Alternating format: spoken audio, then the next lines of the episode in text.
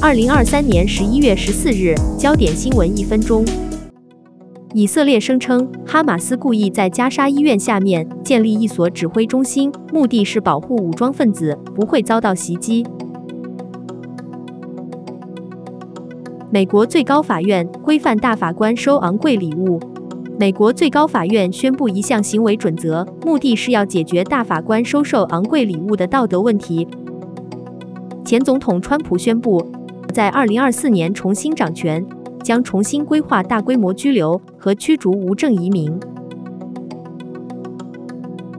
美国联邦机构公布一份新报告，内容警告全美都笼罩在气候危机中，且因持续使用化石燃料，未来十年将逐步恶化。美国疾病管制与预防中心宣布，全美范围内召回含铅量过高的肉桂味苹果酱，因会威胁到儿童安全。